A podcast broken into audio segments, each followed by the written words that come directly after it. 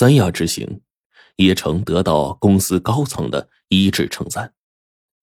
当叶城回到家，妻子呢笑着递给他一个青花瓷，还说：“你真够小子的，空运回来一个红珊瑚，又从墨竹轩古董行啊订购了一个四足的青花瓷。”这叶城没订过呀，他就问谁送来的，但妻子也不知道。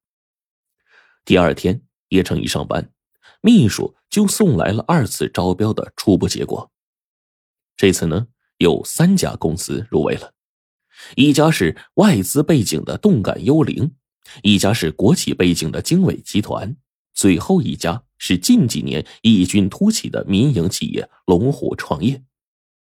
那有了上次招标的教训，叶城决定亲自暗访这三家企业。叶城首先找到了。坐落在市中心的动感幽灵公司，它在豪华的写字楼君临天下内，上下三层，气派非凡。叶城隐瞒了真实的身份，登记之后呢，由前台小姐引到了会客室，他就打量着会客室的装修风格，这里随处可以看到水火的元素，充斥着动感前卫的风格。然后叶城就发现。在会客室的这个相片中啊，有他在三亚救过的火营。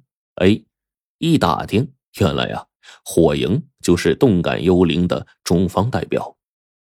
叶城还打听到，火营以前是职业的潜水运动员，水性特别好，所以啊，特别喜欢水的设计元素。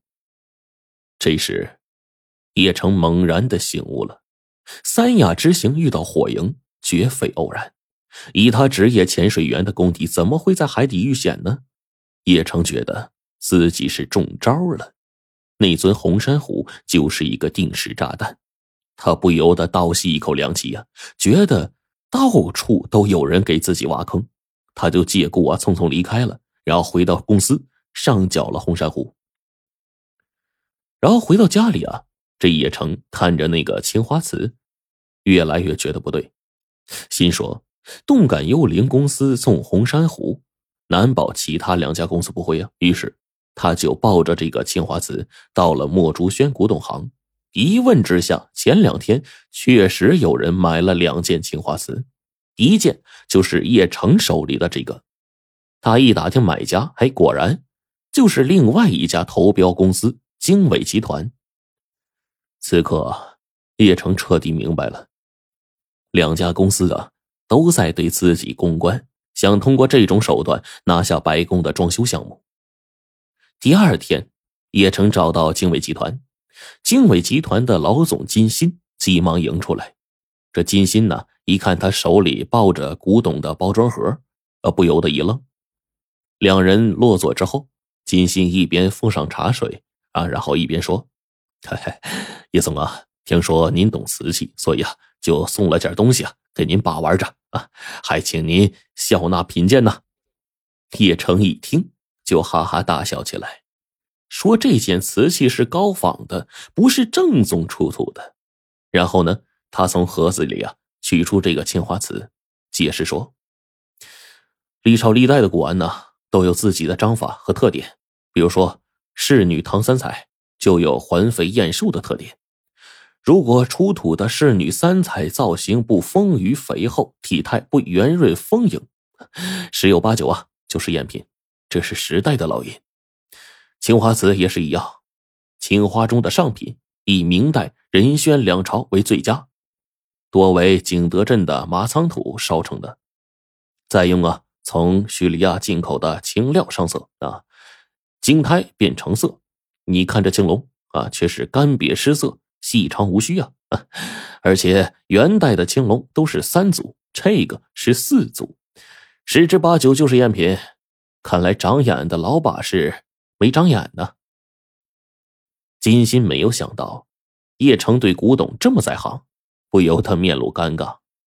叶城呢，一边像没事人似的将这个青花瓷重新装盒，然后一边告诫着金鑫说他是火眼金睛。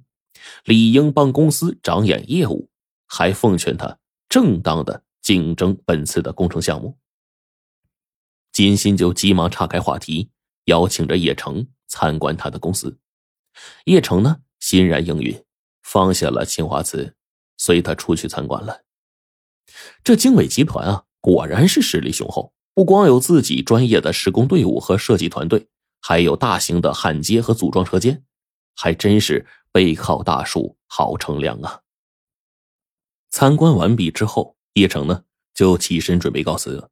临出门的时候，金星一指台面上的这个古董包装盒，啊，叶城会意说：“啊，我自己带来的，当然要带走啊。”随即呢，抱上包装盒离开了经纬。叶城心里知道，这青花瓷呀，要是没有庞正在场，就这么还给他，到时候对方仍说自己受贿，那不如呢，就上缴自家公司。回到办公室。叶城就打开了这个包装盒，傻眼了。青花瓷被人调包了，由四足青龙变成了三足青龙。眼前这个青花瓷是正宗的元代出土的极品，价值上百万。叶城一时间惊的是目瞪口呆啊，心说：怎么又来一颗定时炸弹呢？果然，没等叶城上缴青花瓷，公司管理层已经收到投诉了。说本次白宫招标副组长叶城私下收受贿赂和古董，要求对他展开调查和罢免。随后呢，财务总裁吴总就代表公司找叶城谈话，但是最终啊，因为没有真凭实据，这事儿也就不了了之了。尽管有人要抹黑叶城，但是他坚信身正不怕影子斜，他决定啊，直奔最后一家投标公司龙虎创业。可是几经折腾，才拨通了该公司老总的电话。这一问才知道，他们公司呀，压根就没有固定的总部，哪里有项目开工，总部就在哪里。叶城找到了工地，然后呢，是在一片低矮的活动板房里，他就见到了龙虎创业的老总水生。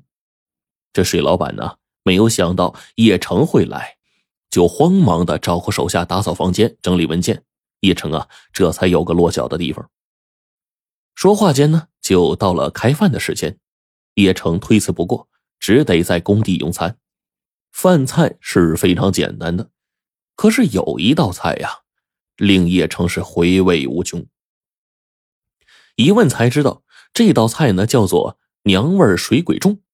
虽然这菜名啊有点邪乎，但吃起来呢是外脆内滑。里香外酥，口感劲道，入口即化。说白了啊，就是一锅清水煮豆腐。